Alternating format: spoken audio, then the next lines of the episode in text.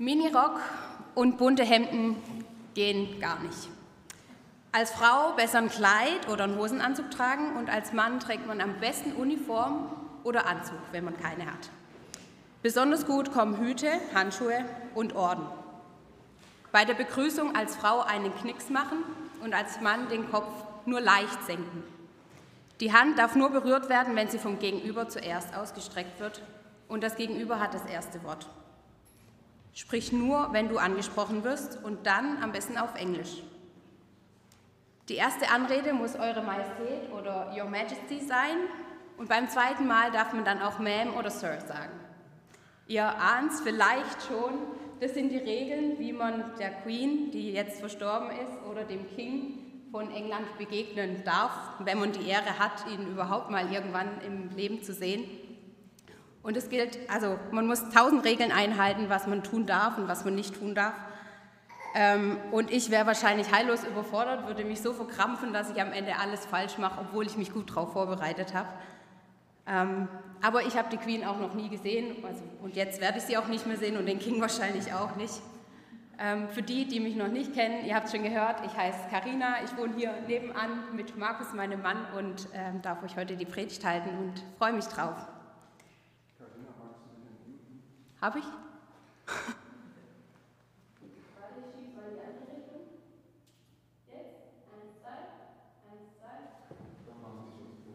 Kannst du gucken?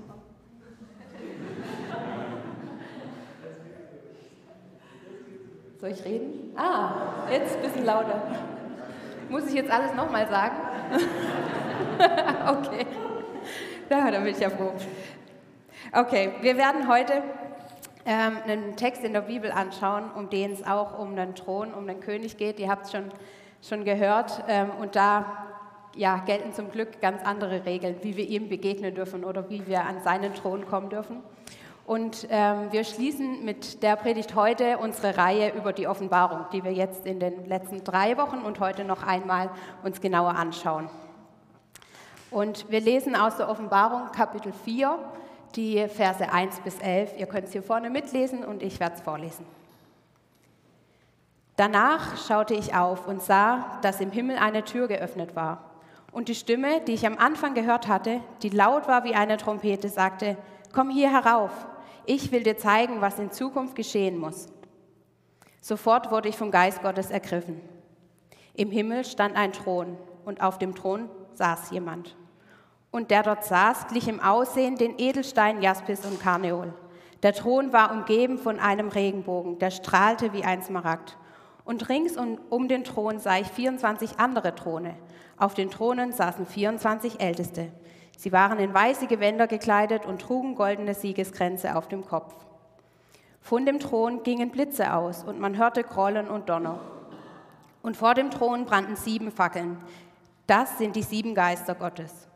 Vor dem Thron war etwas wie ein gläsernes Meer, das glich einem Kristall. Und in der Mitte, ganz nah am Thron, standen rings um den Thron vier Lebewesen. Die waren vorne und hinten voller Augen.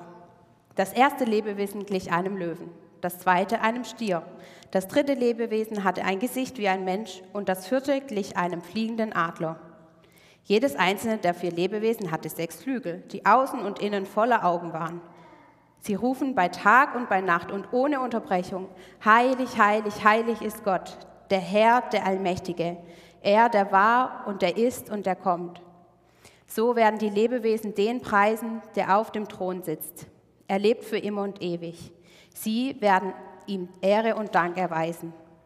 Dann werden sich die 24 Ältesten vor ihm niederwerfen, der auf dem Thron sitzt. Sie werden den anbeten, der für immer und ewig lebt. Sie werden ihre Siegesgrenze vor dem Thron niederlegen und rufen, Du, Herr, unser Gott, bist würdig, alle Herrlichkeit, Ehre und Macht zu empfangen. Denn du hast die ganze Welt erschaffen. Weil du wolltest, dass es sie gibt, ist sie erschaffen worden.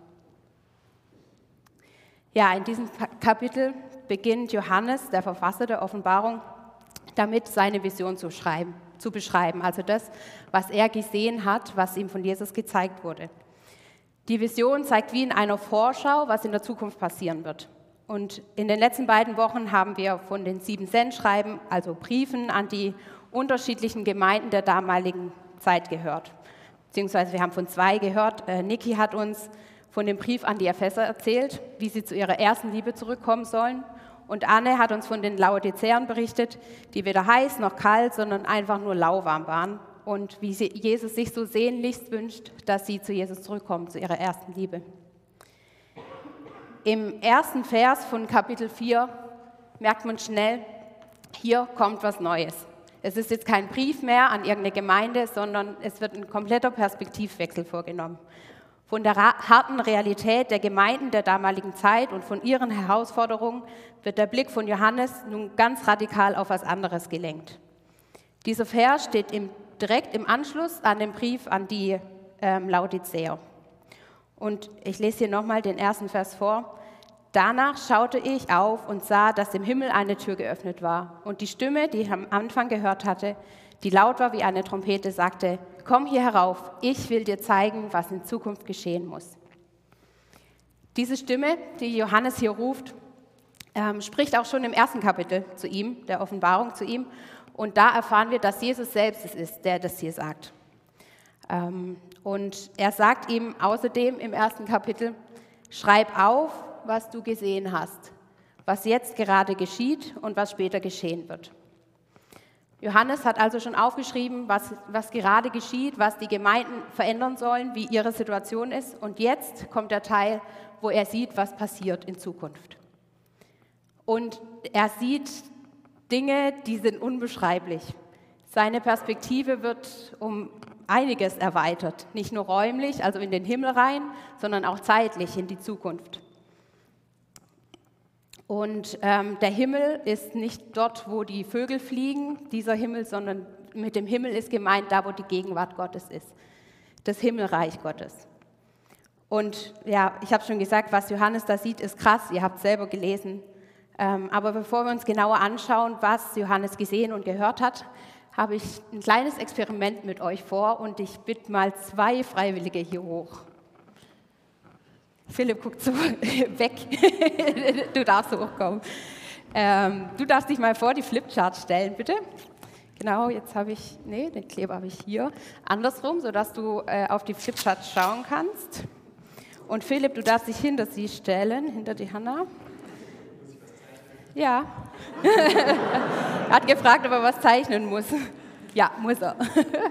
äh, nee, falsch. Du bekommst ein Blatt hier drauf. So, und jetzt sage ich Philipp einen Begriff ins Ohr. Ich, vers ich versuche es mal so zu machen, dass es. Nee, ich schreibe es auf lieber, weil ich habe ja das Mikro an der Backe. Okay? Also Philipp darf jetzt diesen Begriff äh, auf deinen Rücken, also auf das Blatt malen. Wir machen deine Jacke nicht kaputt. Und du darfst versuchen zu malen, was du spürst. Und nachher vergleichen wir dann mal. Also Philipp. Nee. nee, du darfst natürlich nicht schreiben. Ah, sehr detailliert. Super. Dankeschön. Sehr gut, Applaus. Dürfen wir die Stifte geben? Und ich zeige dir natürlich, Hanna, was es eigentlich sein sollte. Also vielleicht erkennst du es hier drauf. Es war ein Auto. Es sollte ein Auto sein. Also Philipp ist auch so kreativ, aber ähm, vielen Dank euch beiden, dass ihr mitgemacht habt. An dem Experiment habt ihr jetzt ja gesehen, dass es ganz schön schwierig ist, ähm, etwas nachzumalen, wenn man nur wenige Infos hat oder Infos auf eine andere Art bekommt, wie man sie sonst bekommt. Wenn ich jetzt einfach zu Hannah gesagt hätte, mal ein Auto, wäre es wahrscheinlich einfacher gewesen für sie. Ähm, und Johannes geht es hier, glaube ich, ganz ähnlich. Was er in der Vision gesehen hat, da hat er Informationen bekommen, die er davor noch nie bekommen hat. Er hat Informationen über Dinge bekommen, Sachen gesehen, die davor noch nie jemand gesehen hat. Und er soll das auch noch aufschreiben in Worten, die wir auf der Welt haben und äh, Dinge, die er kennt. Und andere soll dann auch noch verstehen, was er damit meint. Und es ist so ähnlich wie in dem Experiment. Wir sind manchmal sehr verwirrt, wenn wir Dinge lesen, die in der Offenbarung stehen, weil das außerhalb unserer Dimension ist. Ähm, deshalb versucht Johannes das damit zu machen, dass er möglichst viele Vergleiche reinbringt. Also er sagt immer, das sieht aus wie ein Löwe, es sieht aus wie ein gläsernes Meer.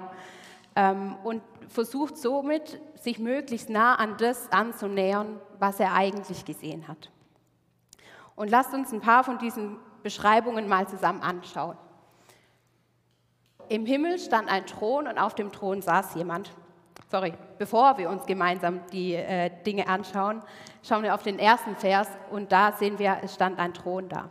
Das war ganz klar erkennbar für Johannes. Und auf diesem Thron sitzt jemand, aber wir wissen hier an dieser Stelle noch nicht, wer das ist. Throne, das wissen damals die Leser und das wissen auch wir, sind für Könige gemacht oder für Königinnen. Ähm, und das ist ein Statussymbol, auf das sich niemand anderes setzen darf als der König selbst. Er drückt Macht aus und im Orient gilt ähm, der Sitzende, also das Sitzen auch als Zeichen von Würde. Wenn ein äh, Familienvater, ein Patriarch oder äh, sonst irgendwelche wichtigen Menschen Leute empfangen, dann stehen sie nicht, sondern sie sitzen. Also Ausdruck höchster Würde. Und jetzt schauen wir uns die Beschreibungen an. Der dort saß, glich im Aussehen den Edelstein, Jaspis und Karneol. Wissen alle, was gemeint ist damit, oder? Ihr kennt alle bestimmt die, die ganzen Steine auswendig, wie die aussehen. Der Thron war umgeben von einem Regenbogen, der strahlte wie ein Smaragd. Also auch ich musste nachgucken, wie diese Steine aussehen. Und als ich Jaspis eingegeben habe, kam da ein komischer, nicht sehr schöner brauner Stein raus. Da habe ich gedacht, hä, das passt jetzt ja irgendwie nicht, wenn der strahlen soll. Das ist deswegen, weil damals Jaspis einer der wertvollsten Edelsteine war, die es gab und der so ähnlich aussieht wie der hier vorne. Das ist ein weißer Jaspis und der war also weiß, hell und strahlend. Ähm, ja, also zu der Zeit wurde dieser Stein mit dem Namen Jaspis eben, der erste, den ihr seht, ähm, beschrieben. Und weiß, wissen wir auch schon, das ist die Farbe der Reinheit, der Heiligkeit. Also soll hier beschrieben werden, das Licht, das diesen jemand, der auf dem Thron sitzt, umgibt, ist strahlend rein. Und es ist, sieht aus wie Karneol. Und das ist der zweite Stein, den ihr hier seht. Das ist so ein ähm, Stein, der erinnert an die Farbe von Feuer, hat auch so unterschiedliche Rottöne. Und Feuer haben die Leute damals mit der Gotteserscheinung in Verbindung gebracht. Ähm, die Leser damals wussten aus dem Alten Testament, dass Gott sich immer wieder in Form von Feuer sichtbar gemacht hat oder gesagt hat, hier bin ich, ich bin hier anwesend. Zum Beispiel Mose und der brennende Dornbusch, der nicht verbrannt ist. Mose wusste sofort, okay, hier passiert was Heiliges. Ähm, oder wenn wir an das äh, Volk Israel denken, das durch die Wüste gezogen ist, bei Nacht hat eine Feuersäule sie ähm, geführt durch die Dunkelheit und sie wussten, Gott ist da und sie wussten, wo geht's hin. Und ähm, Deswegen ist hier, könnte hier dieser Karneol, dieses Licht, dieses rote Licht, ähm, auch eben das Symbol dafür sein, Gott ist da. Das ist die Anwesenheit Gottes. Pure, pure Heiligkeit. Johannes beschreibt Gott in seiner majestätischen Heiligkeit. Royale Farbe ist natürlich auch rot. Ihr habt es auch am Anfang gesehen auf diesem Thron. Das war übrigens der Thron der äh, britischen Monarchen. Hier nochmal zurück. Da ist auch Rot und Gold mit eingearbeitet. Und dann lesen wir von dem Regenbogen, der leuchtet wie Smaragd. Der Thron war umgeben von diesem Regenbogen und ich stelle mir das ungefähr so vor wie so ein Nordlicht, also so ein grünes äh, Licht, das diesen Thron auch noch umgibt. Also wir haben jetzt schon weiß, wir haben rot, wir haben grün und man kann sich das gar nicht vorstellen, wie das alles zusammen irgendwie da rumstrahlen soll um den Thron. Aber so hat Johannes versucht zu beschreiben. Der Regenbogen war damals für die Leser ähm, auch schon ganz klar ein Zeichen von der Treue von Gott. Sie haben sich erinnert an die Geschichte, ähm, wo Gott nach der Sinnflut einen Regenbogen schenkt und somit sagt, ich gebe euch mein Versprechen meiner Treue. Ich werde sowas nie mehr machen. Und das ja, sind nur ein paar von den möglichen Bedeutungen, die diese kurze Beschreibung haben kann. verschiedene Ausleger betonen da unterschiedliche Sachen und man weiß nie genau, glaube ich jetzt dem oder glaube ich dem oder woher will der das überhaupt wissen. Also wir können nur erahnen, welche Bedeutungen diese Symbole haben können ähm, und wofür sie stehen. Und sicher ist, dass für, Hannes, äh, dass für Johannes kaum in klare Worte zu fassen war, was er da gesehen hat. Und dasselbe gilt auch für die Person oder die Wesen, die Johannes in den nächsten Versen beschreibt. Ups. Rings um den Thron sah ich 24 andere Throne. Auf den Thronen saßen 24 Älteste. Sie waren in weiße Gewänder gekleidet und trugen goldene Siegeskränze auf dem Kopf. Die 24 Ältesten könnten zum Beispiel stehen für die zwölf Stämme Israels und die zwölf Apostel, also die Gemeinde der, des Alten Testaments und des Neuen Testaments und insgesamt der ganzen Gemeinde, also alle Menschen, die zu Gott gehören. Und die Farbe Weiß, ähm, wer letzte Woche ähm, die Predigt von Anne gehört hat, weiß auch, was weiße Kleider bedeuten können. Ähm, nach dem Gericht, wenn Menschen freigesprochen wurden und nicht verurteilt worden äh, sind, also als unschuldig dastanden, haben sie weiße Kleider bekommen. Das ist also das Zeichen für, für den Freispruch nach dem Gericht. Und in anderen Übersetzungen heißt es, dass diese 24 Ältesten Kronen aufhaben, goldene Kronen. Hier steht Siegesgrenze und es sind auch Siegeskränze gemeint. Ähm, das sind solche, die man kennt von Cäsar oder von den Olympischen Spielen zum Beispiel, wo die ähm, Gewinner dann Lorbeerkränze oder Olivenkränze aufbekommen. Das ist die Auszeichnung für eine besondere Errungenschaft, für einen Sieg in sportlicher Angelegenheit oder wenn man zum Beispiel wie Cäsar eben äh, was besonders gut gemacht hat, also aus deren Sicht. Ähm, besondere Errungenschaft und dafür der Lohn dafür. Und dann sind da noch die vier Wesen, die direkt vor dem Thron stehen und ziemlich komisch aussahen, die mit den vielen Augen äh, überall und mit den sechs Flügeln, äh, mit den unterschiedlichen Köpfen. Ähm, auch hier kann man so einiges Symbolisches dran entdecken und, und versuchen, das auszulegen. Äh, manche Ausleger sagen, dass die vier Wesen für alles Geschaffene auf der Welt stehen könnten, also alle Tiere, die auf der Welt leben, die im Himmel fliegen, der Adler und die Menschen, die geschaffen sind. Auch hier können wir letztendlich nur erahnen, was diese ganze Symbolik ausdrücken soll. Und weil das so ist, weiß nicht, wie es euch geht, aber ich habe jetzt ganz oft gesagt, man kann davon ausgehen oder es könnte so sein. Da kann man ganz schön unsicher werden, ob wir überhaupt irgendwas aus der Offenbarung wirklich verstehen können.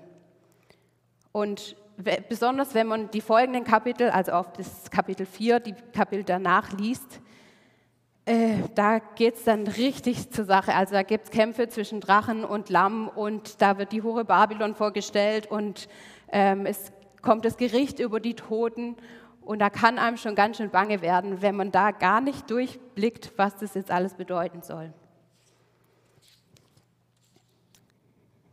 Aber eins ist bei all dem Unklaren und auch bei dem Beängstigenden, das wir da lesen können, am Anfang der Vision schon unmissverständlich klar gemacht worden. Gottes Thron ist die Grundlage für alles weitere, was danach kommt. Gottes Thron steht im Zentrum. Und auch bei allen Unsicherheiten, die wir im Hier und Jetzt haben, wenn wir uns erinnern an die Gemeinden, ähm, an die Sendschreiben, die, denen ging es auch nicht gut. Die hatten viele Unsicherheiten und Kämpfe. Und das habt ihr sicherlich auch. Ich habe das zumindest. Ich bin mir sehr unsicher über viele Dinge, die vielleicht passieren werden oder ähm, ja, verstehe auch vieles nicht. Aber eins ist sicher und daran dürfen wir uns festhalten. Gottes Thron ist die Grundlage für alles andere. Im Neuen Testament wird 60 Mal der Thron erwähnt und allein 47 Mal davon in der Offenbarung. Und zwölf sehen wir hier in diesem Kapitel, das wir gerade gelesen haben. Zwölf Thronstellen sozusagen. Und es geht, ich habe jetzt nur die markiert, die um den einen Thron des Königs gehen, also nicht die Throne der 24 Ältesten. Und ihr braucht es jetzt nicht alles nochmal lesen, aber lasst einfach mal auf euch wirken, wie hier der Thron praktisch zentriert immer wieder beschrieben wird. Alles geht von diesem Thron aus oder schaut auf diesen Thron hin. Also ihr seht, es wird gesagt auf dem Thron, vor dem Thron, um den Thron, vom Thron her, auf den Thron zu. Ähm, es hat praktisch, die Perspektive ist völlig auf den Thron gerichtet.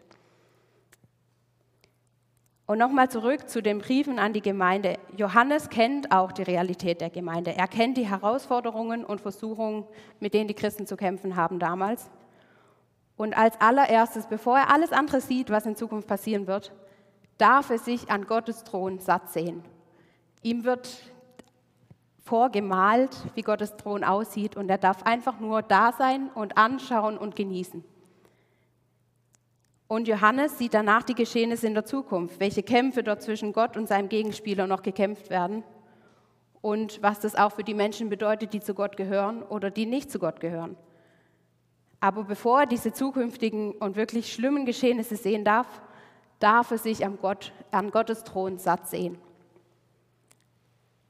Wir kennen unsere Realität als Gemeinde nicht nur hier bei den APIs, sondern auch wenn wir in die Kirche schauen. Immer mehr Menschen treten aus der Kirche aus und Leute fragen sich, wie können wir das noch verändern, dass Menschen wieder zu Jesus kommen. Und wir kämpfen auch mit unseren ganz eigenen persönlichen Herausforderungen. Vielleicht leidest du unter Streit oder Trennung in deiner Familie. Vielleicht kämpfst du mit einer Versuchung, die du einfach nicht überwinden kannst und die so oft stärker ist als du Vielleicht fragst du dich, wann endlich erhört Gott mein Gebet? Und auch du darfst vor diesem Thron sein und dich satt sehen. Wir wissen nicht, was in unserer Zukunft passiert. Wir wissen nicht, wie sich die Lage noch auf der Welt verändern wird. Ukraine-Krieg, Pandemie, Ölkrise, Klimakrise. Aber auch da gilt, wir dürfen uns an Gottes Thron satt sehen. Wir dürfen da hinkommen und einfach nur sein. Und was passiert dann, wenn wir uns auf Gottes Thron fokussieren? Wenn wir uns ja an seiner Macht, an seiner Herrlichkeit, seiner Heiligkeit satt sehen? Und satt sehen ist hier nicht im Sinne gemeint von, oh, ich bin so satt davon, ich kann nicht mehr, sondern die, die, diese Fülle auf sich wirken zu lassen. Das können wir im zweiten Kapitel sehen, äh, oder im zweiten Teil des Kapitels sehen, was dann passiert, wenn wir uns an diesem Thron satt sehen. Und ähm, vielleicht habt ihr es auch vorhin gemerkt, an diesem, in diesem zweiten Teil nimmt auf einmal der ganze Text eine Megadynamik ein. Also davor war Thron und das Schauen auf den Thron und die Beschreibung von dem Thron und dann kommt so eine richtige Bewegung rein. Ähm, Jetzt habe ich mich kurz verloren hier. Ah, das war das Teil, genau. Ähm, da kommt eine richtige Bewegung und Dynamik rein. Und wir kommen von diesem Satz in eine 24-7 Worship Session, die niemals aufhört, die uns da beschrieben wird. Ähm, da wird hier gesagt von den, von den 24, äh, von den Ältesten, Nee, das sind die vier Lebewesen, die da beschrieben werden. Sie rufen bei Tag und Nacht ohne Unterbrechung. Heilig, heilig, heilig ist Gott und so weiter. Sie preisen ihn, sie erweisen ihm Ehre und Dank. Die 24 Ältesten werfen sich vor ihm nieder. Sie beten ihn an, sie legen ihre Siegesgrenze vor ihm nieder und rufen, du Herr, unser Gott, bist würdig, alle Herrlichkeit, Ehre und Macht zu empfangen und so weiter. Alles und jeder um den Thron herum betet Gott an und das ohne Unterbrechung. Ähm, es scheint, als wäre das das Natürlichste, was sie tun können, einfach nach diesem Sein bei Gott, vor Gott, in die Anbetung zu gehen. Anscheinend führt der Blick auf Gottes Thron ganz unweigerlich und ganz natürlich in, in Anbetung. Und klar, wir haben gehört, es geht hier um eine Vision aus der Zukunft, ähm, die jetzt noch nicht da ist. Wir, ja, wir sind noch nicht in dieser Realität, die dann mal kommen wird. Und wir werden es auf der Erde wahrscheinlich nicht schaffen, ohne Unterbrechung heilig, heilig, heilig Gott zuzurufen. Und es wäre auch ziemlich komisch, auf der Arbeit oder in der Uni ständig nur an Gott zu denken und ihm heilig, heilig, heilig zuzurufen. Aber wir sehen auch an diesem Text, ähm, dass die Anbetung der Ältesten und der vier Lebewesen, ähm, nicht nur aus Singen und Harfe spielen besteht. Oder gar nicht. Davon haben wir hier gar nicht gelesen in diesem Text. Sondern sie drücken ihre Anbetung auf ganz, ganz unterschiedliche Weise ähm, aus. Die ist ganz vielfältig.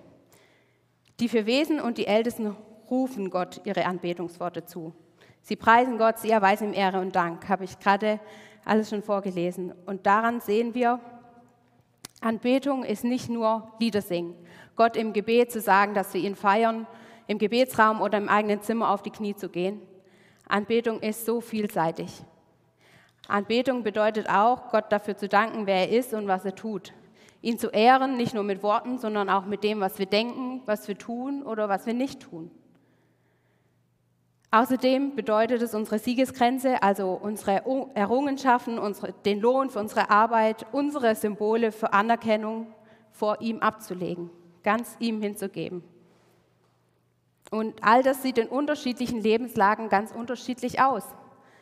Und je nach Situation kann Anbetung ganz unterschiedlich sein.